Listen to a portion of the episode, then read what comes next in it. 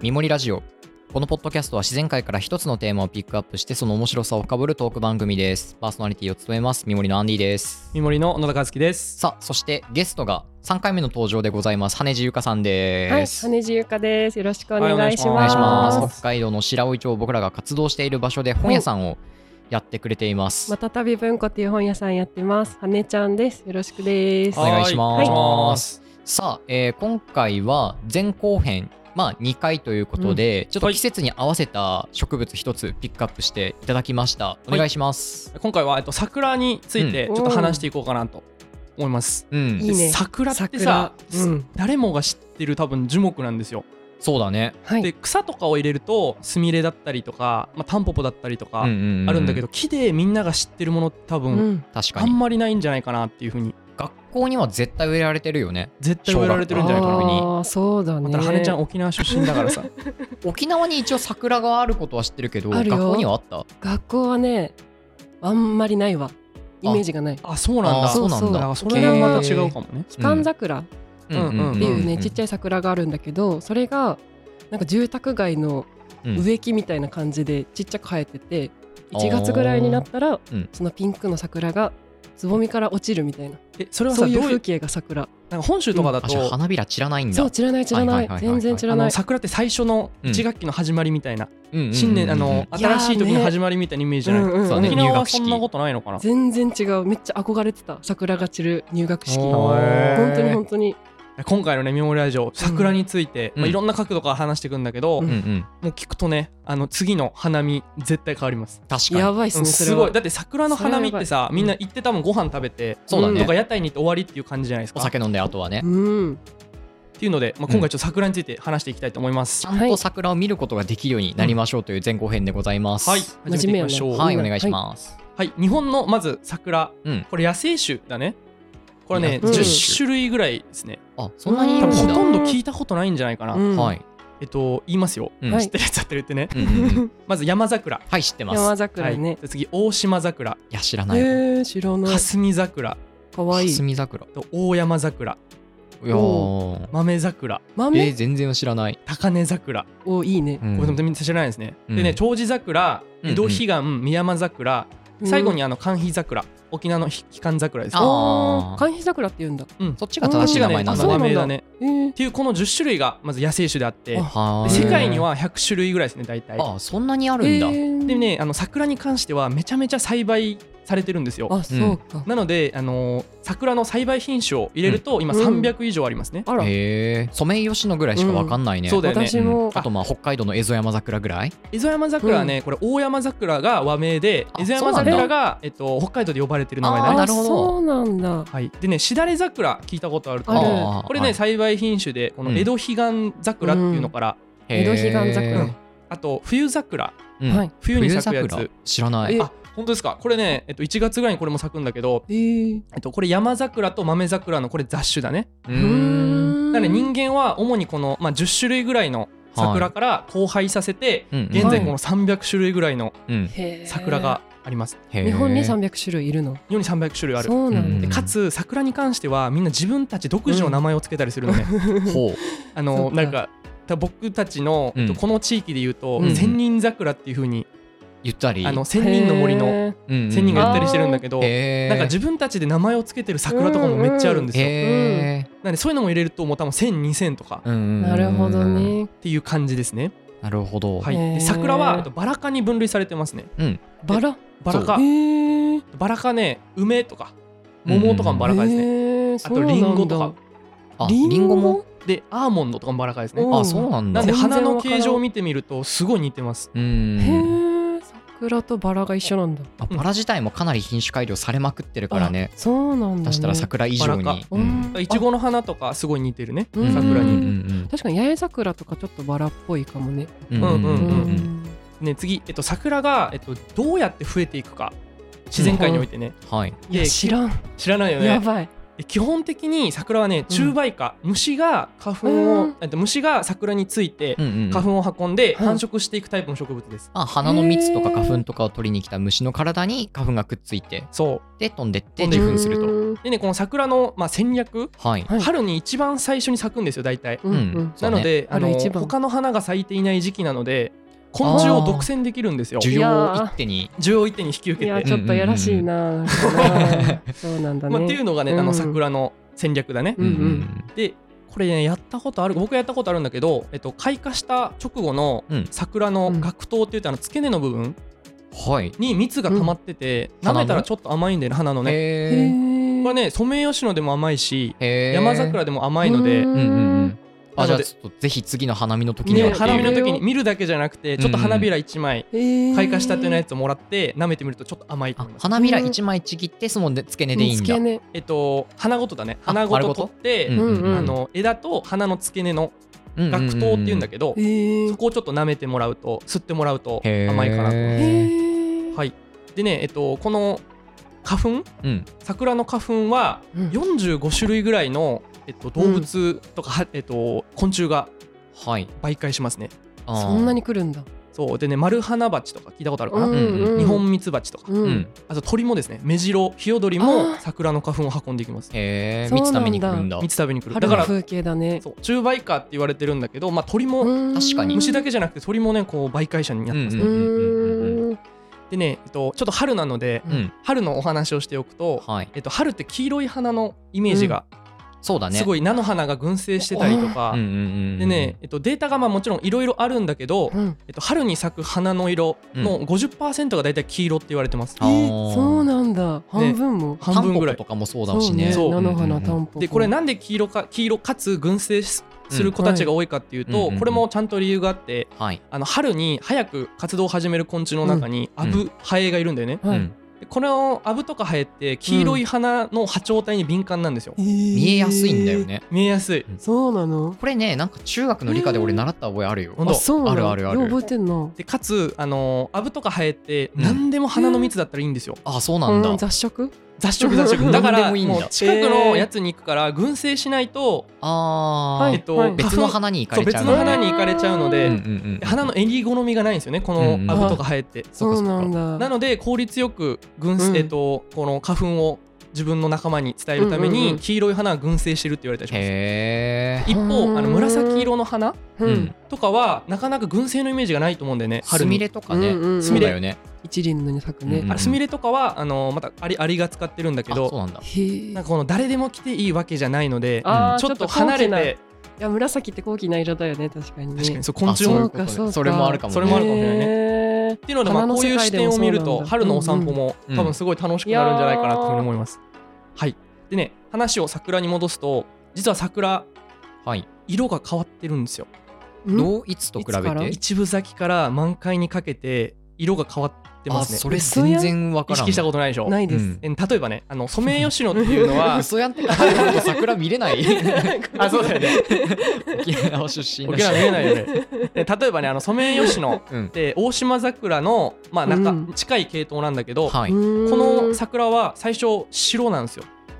花びらそうがそうか花びらが咲き始めは白,、白色ソメイヨシノさん、ただ散り際になっていくと若干ピンクがかってくるんですよね、へええなんか全然イメージ湧かないな、ねそうなんだこれはねこうミモリがよく見るっていうのをすごい大事にしてるんだけど、はいうん今年の花見でこれもぜひやってもらいたいね、え今僕ららがいかに見てなかったかっていうのが露呈してるねそうだよね、ね桜は知ってるけどね、うんうんうんうんでなんでこの散り際にねうんうんこの花びらを赤くするかっていうと、うんうんこれ、まあ、人間のあくまでも解釈なんだけど、うんうんはい咲き始めの花の色と違うことをうん昆虫たちにシグナルで出してんだってはいはいだから、えっと、咲き始めの花の方に白い方になるべく来てねっていう、あーそういうことかうーん赤い花はもう役割を大体終えているていう花だから来てもらってもねっていう感じなのそうなので多う分んわかんない関係性がわかんないけど、うん白色の多分花びらはあの昆虫にとってよく見えるとか、う,、んうんん、そういうのがあったりするんだろうねーなるほどねそうなんだっていうふうににこれ言われたりしてます。はいはい、なんで今年の花見ちょっとやってみてくださいよちょくっ。とじっくりは花を見る花見はあんまりやってる人はいないと思うから、ねやってみてほしいねはい次、えっと、桜の実についてうんさ桜くらんぼも桜んぼだねうんあ桜も当然植物なので、うん実をつけます、うん花が咲くとさくらんぼが何の桜のどの桜の実なのかが全く知らないんだよねこれね桜んぼはこれ日本に生えてないんだけどヨーロッパ西アジア原産のあうのん西洋、西洋実桜っていうあーそうなんだへーっていうっていうのへーがさくらんぼのへえ。木ですね。桜んぼの桜の木ですねへえ。その桜はどういう桜なの花は以上花似てる似てあるそうなんだほとんど一緒ううんんうんでねなんで僕たちがさくらんぼのイメージがないかっていうと、うんあのソメイヨシノにうん実がついてるのを多分ほとんど見たことないんじゃないかなとそ思ううんだだけど、ねっ。うん実はつかないよね、確か。つくのかなていうのはこれ誤解されてますよくはい。えソメイヨシノ後から少し話すんだけど、うんクローンなんだよねうんうんうんうんクローンで、あの差し木で、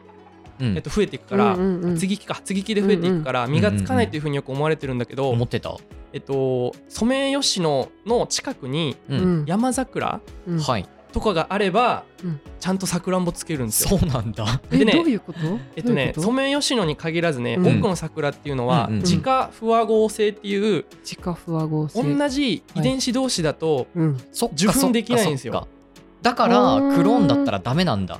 ソメイヨシノのあクそうローそうン同士だったら。全然わかんない羽全ちゃ然んわかんないうん助けて助けてえっとね 全然わかんない 大丈夫大丈 夫そうえっ と同じうん遺伝子同士だと子供ができないんですよそうだね桜って、うんうんうんで、ででも公園に植えてあるソメイヨシノって、全部ソメイヨシノしか植えてないじゃない、あ一緒のやつしあれか全部クロー近くンなにのいねないうんうんうんなのでどんだけ遺そう伝子が同じなんだよね。だからえー植えてるあるソメイヨシノってみんな。じゃあみんなアンディ君みたいな人がいっぱいいるなんで俺で例えるの アンディ桜がいっぱいいる管理桜がいっぱいでもソメイヨシノのその植えてる公園の近くうんうにん山桜、うんうんソメイヨシノじゃない桜がはいあはっいたら全然交配するんだよね、あなるほどなるねほどね違う人だったら後輩できるだから山桜の花粉に、えなっるほと、を昆虫がうんソメイヨシノに持ってきてついたうんらうんうんソメイヨシノをお母さん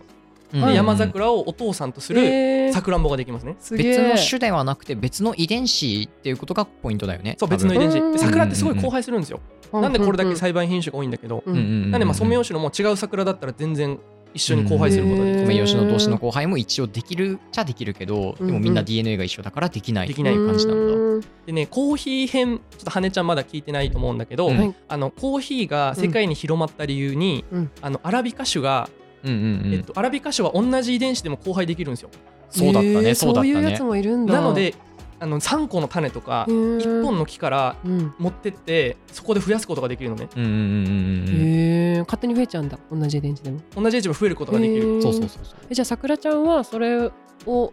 同じ電子のものがいっぱい植えてあったらどうやって増えるの、増えないっていう話をちょっあとれっていう話をしていきますうん後でしていきますはい、はい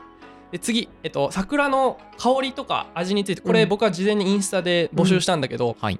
あの桜の香りとかについて知りたいですっていうふううんうにん言ってて、うんうんでねえっとあと多分食用の桜ね、うんうんこれは日本の桜は実をほとんど食用にすることができないです苦いんだだようねん山桜のさくらんぼとかうん なるほどうんうんうんなんだけど葉っぱをこれだけ多分利用してるそうだよね桜餅とうかね、んうん桜餅ね、そかうだわねいいでねこの桜餅に利用されてるうん葉っぱは大島桜っていうあー桜の葉そうっなぱんだねへー原産はどこなの大島桜ってえっとねこれね原産は分かんないんだけど、うん今葉っぱを作ってるとこは、うん伊豆半島あへー伊豆大島のそこなんだ。の、えっと、静岡県なんだよね一応うんの松崎町っていうとこが大島桜を生産してて、へ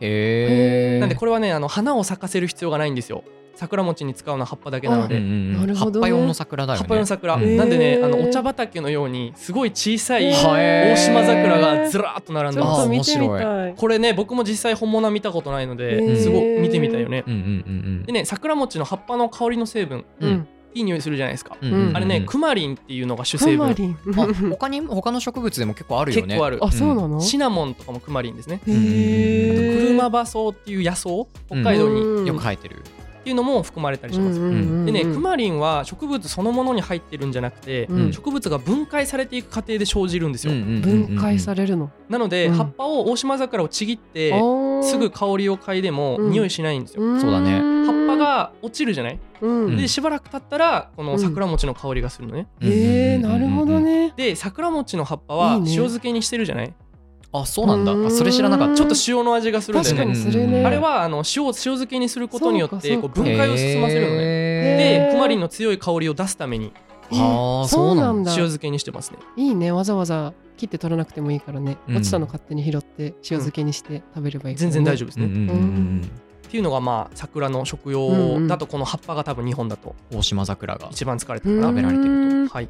でね、えっと、桜の今度開花する仕組みうんはいはいはいで桜にとってはうんうんうん花を咲くことが1年の終わりなんですよ。はいうーん僕らはそっか入学式とかさ、そうだね1年の始まりのイメージにうわーするんだけどううん桜にとっては葉っぱ締めをか。夏出してなるほあどー冬こう耐えうて、んうんうんで一気に花を咲かせて、うんんんっていうのが、まあ、い一うんうんうん一サイクルなのフィね。ターレなんだねフィナいやーーうんレ。なんだけど僕たちはこう始まりだとそうだねあ思ってるんだけどうんでこのね開花のメカニズムについてちょっと話していきます。うんうんうんうんはでね桜の開花は、うんこんなに植物がテレビで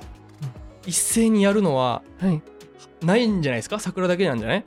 あーそうだねか開花ニュースとかあるじゃん。うん、ああるそうあだる、ね桜前線ね。桜前線うんね、確かにで2009年以前は、うんあの気象庁が開花予測を行ってたんだよね、うんううんんうん国だね国が。うんうんで今はねウェザーニュースっていう民間の気象予報会 社がうんうんうん開花予想を行ったりしてます。うんそうなんうだん国やんなくなったんだ国やんなくなったそうもうやる必要ないのか民な間わかんないけどね。まあそううかうんんでね桜前線は、えっとまあ、南から北へ、まあ、桜のこう前線みたいな感じで北上するように動いていくことから、うんうんうんうんまあ、桜前線って言われてるんだけどはいこの基準っうんていうのが本州だとソメイヨシノが基準になってます。うんうんで沖縄だと寒肥桜はい。はいで北海道だとえっと大山桜こえれー蝦夷山桜だあね。そうだよねうんうんうんうんうんっていうの通称だがね基準でこう桜前線っていうのが、いはいはい考えられてます。うんその開花の基準っていうのは一輪でも咲いたら開花カウント一輪でも咲いたら開花です。あもうそれで開花なんだ一部とかかな、一部うん一部咲きああそこまではねちょっと僕調べきれてないんだけうんど、うんうんうんはいでね、開花が予想がどうやって行われてるかはいっていう話なんだけど、うん開花予想が行われ始めたのは1950年代なんですようーんあ戦後だな戦後戦後、うん意外今とから遅いね。 70年前ぐらい、うんうんでこの頃にこの頃はねあのソメイヨシノの冬目の重さをうん実際に自分たちで測って、はい。これぐらい大きくなったねっていうので開花を予測してました、だんだん咲くにつれてねガチやな重くなってくんだね重くなってくるうんである程度も大きくなったらそろそろ咲くよねっていう、はいはいはいまあ、シンプルなうん考え方だねなるほど。でね桜の開花のメカニズム研究が、うんあのまあ、進んでるんですよ、うんうんうんで1996年からあのチルユニットっていう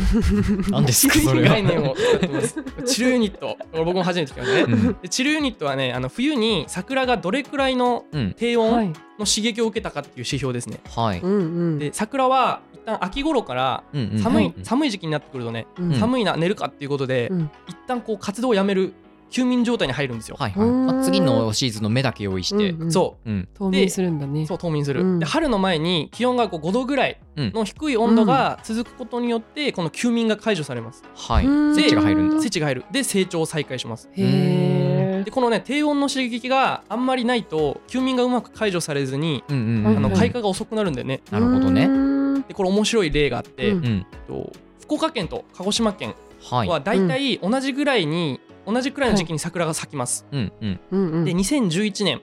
福岡県は3月22日はいうんで鹿児島県が3月23日、うんほぼ一緒に咲いてうるんうんんじゃない、うん翌年は福岡が3月27はいで鹿児島が3月26でほぼ一緒なのそうねだねそうだねただ、はえっい。と、2016年とうんうん17年、うんこのねうん2年間すごい暖冬だったんだってあーー暖かかったんだ。そうあ暖っかすぎるとこの低温刺激へえ。がうまく機能しないんだよね、はなのので2016年は福岡は3月19日いうんなんだけど、鹿児島は3月27日なんですよあめちゃくちゃずれてるね。ねへそうなんだーでうん次の年は、えっと、福岡は3月25日はいはい。なんだけど、うん鹿児島4月5日あーまたちょっとずれたねそう。なんだずれるでしょうんうんうんうなんん。でこういうふうに桜っていうのはすごいこのへー5度前後の低温の刺激が開花のスピードにすごい影響するんですよ。五度なんだうね五。度うんへえ。この低温刺激の概念がチルユニットですね。うんうん覚えてください。知るようにチルユニッちょっとかっこいいね。ト。かっこいいよね。 ちょっとね肩の力抜ける 感じクでラすブでね。踊ってそうなんだけどチルユニッでねよく言われてる問題がありまして、うんあのはい地球温暖化によっはてい桜の開花が早まるんじゃないかっていうふうにうんうんうんうんうん。言われたりするのね。うんうんうんうんうん。だからあの今桜前線っていうのはうん南からうんうん。北に向かっていくんだけど、うん。えっと暖かくなってったら東北が今の九州ぐらいの温度になってしまったら、わあ。桜の開花が、まあ、早まるじゃない、うだんうんうんからこう前線がなくなるんじゃないかっていうふうに 一斉に開花する。一一斉に開花するんじゃないかって言われたりするんだけなどるほど実際にこうデータをよく比較すると、うん90年前の桜の開花うん。はいと。比べて現代はね10日ぐらい実際早くなってます。へーあ、でね90年前の東京と今の東京を比較すると、うん年平均気温2.5度ぐらい上がってますね。あ結構上がってるんだね。結構上がってるただねうんこれはねそうなん温だ暖化というよりも僕はコンクリートジャングルだからヒートアイランド現象ってことだヒよーね。トアインランドの方がすごい要因としては大きいのかなと思ったりうんうんうんするんだけど、でね、あのー100年後の東日本は今から3度ぐらい上がるっていうふうに言われてます。もう気温がねいや相当暑いね。相当だね。だからまだ早くなるんじゃないかっていうふうに言われてます。は2い月に咲いちゃったらね、 2月にされちゃったらね、暦変わっちゃうね。なんかチルユニットとかどうなるんだろうねそう最終的に。解散じゃないもん。いやそれはチルミートチルミートは解散だわ、はい、でねあの暖冬のさっき九州のうん2016年17年の話をしてきたと思うんだけど、うんこれね気温があったかすぎると低温刺激を十分に受けることができないのではい、はい鹿児島のように逆に開花が遅くなるんだよね、なんかボケちゃうんだね。へーうんなるほどねボケちゃううんうんうん。なので、まあ、2017年福岡が3月25日、はい鹿児島が4月5日だったので、うんこれよくよく考えてみるとうん桜前線が北上してないんだよね、そうだね。南下してるんだようねん確ううんうんんうんなのへでー現代の日本の気候だと桜は北上、うん。していくんだけど、温暖化が進むと逆にうん。うん。関東から九州へ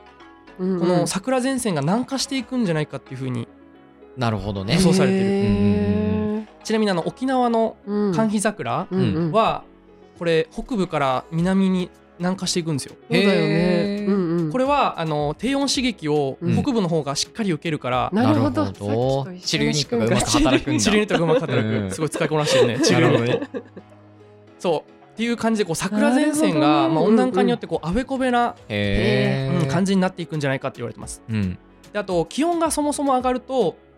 ソメイヨシノが生息できなくなる可能性がうんああるところがあってそう今なんだ南限があの種子島あそこなんだと。か屋久島あたりなんだよね。うん要するに種子島屋久島より南には、うんえー生息することができない、うんこれが南の極限で南限っていうことだよね。南限、うんなので気温がこのまま上がってしまうと、うんえっと、ソメイヨシノが屋久島種子島からもうちょっと上に移動して下手したらか、うん鹿児島からソメイヨシノが消えるかもしれない、消えるかもしれないねうんという予測がされたりしてます。うんなるほど。で次、えっと、ここまでじゃあ話してうんはい次の、えっと、後半に行こうと思うんだけど、はいはい僕たちが最も知っている桜はソメイヨシノですよね。そうだねん。ソメイヨシノ。ねこれソメイヨシノはねクローンです。うん、うんさっき話したと思うんだけど、うんソメイヨシノもさくらんぼがなかなか見れない理由は、うんうん公園にクローンのソメイヨシノしかないのでうんみんな DNA が同じ 同じで同じ人かみんな。同じ人そっかナルトの影分身みたいな感マジでう んそうソメイヨシノは増えることができないですね、うじ。んでねこのソメイヨシノはクローンっていうのは、うん多分結構いろ、まあ、多くの人が聞いたことあると思うんでねうんでなんでこうソメイヨシノうのんクローンが採用されてるかっていうと、はいやっうんうんぱうん一斉に咲いて一斉に散るんですよ、うんあーそうだね山桜とかだとうん一斉に咲かないの遺伝子が違うから、ううんんううんんううんんっていうので、まあ、ソメイヨシノが採用されてる、ああ、景観確かをにね作る上では都合が良かったんだ。うんすごい良かったうかんだから派手そうだよにねうん咲いて派手に散る感じだね、うんうんでねこのクローンっていう言葉の意味はいなんだけどもともとギリシャ語が由来でうん枝って意味なんですよ。へーそうなんだ。ーギリシャ語好きやで枝。継ぎ木継ぎ木。うんうんでへねー植物のクローンの作り方は、まあ、大きく分けると2つうんうんあって、あの挿し木っはい不思議。ていうのと継ぎ木っていうのがあります。うんで挿し木は枝を土に刺すんですよ。うんうんうんでで枝から根っこをこう生えさせ生えることができるのね。うんそれで動植させるっていうのが挿し木。刺は身い。で2つ目の継ぎ木は増やしたい植物の枝をうん台木っていう、まあ、別の木につなぐ合わせるんですよ。うんうんうんへーこれでその台木とうん。その増やしたい木のうんうん合体するのね、うんううんーん。まあ、それで増えていくのが接ぎ木だねはうい。んそんなことできるんだ。できるじゃあ桜はあの切った苗木に桜の枝をうんガッチャンコしたらガチャンコしたら増えちゃ増えるう。なるほどうね。んでこのね大変やな。そうそう大変でうんでもねあの接ぎ木の方が早く成長するんですよあそっかそっかへー栄養が使えるからね大そ義のから大栄義の養栄養をが使えるからもうんらえる送ってもらえるからあ、なるほどね。このまあ規格が一緒なのでまうあん短期間に大量に作ることができるっていうのがうんなるほまどあねソメイヨシノがこう全国で植栽されてる理由だうねんうんはいうんっていう感じでうん話してきましたはいはい。次回は後半はですねうんえっと僕たちの桜館についてですねうんう。んうんうん僕たちのこのいつからソメイヨシノってできたのってここ200年ぐらいなんですよはいうん明治とかだよね。明治うんうんうんしかも昔の花見っていうのは宴会とかではなくて、うんあそうなのもともと今年の作物がうん豊作になるかどうかへってへいーう花占いの意味であ、そうなんだ。桜を見てたんですよね知らんかった。それを200年前にやってたっていうのも面白いねそれはもっと前ですね、そっか花見自体はもっと前もっと前うでんちょっとその歴史、花花見の歴史とんソメイヨシノがどういうふうに生まれて今この地位にいるのかっていう、んそういう話をしていきたい大と思事いやます。な。はいはいよろしくお願いしはまいありがすとうございます。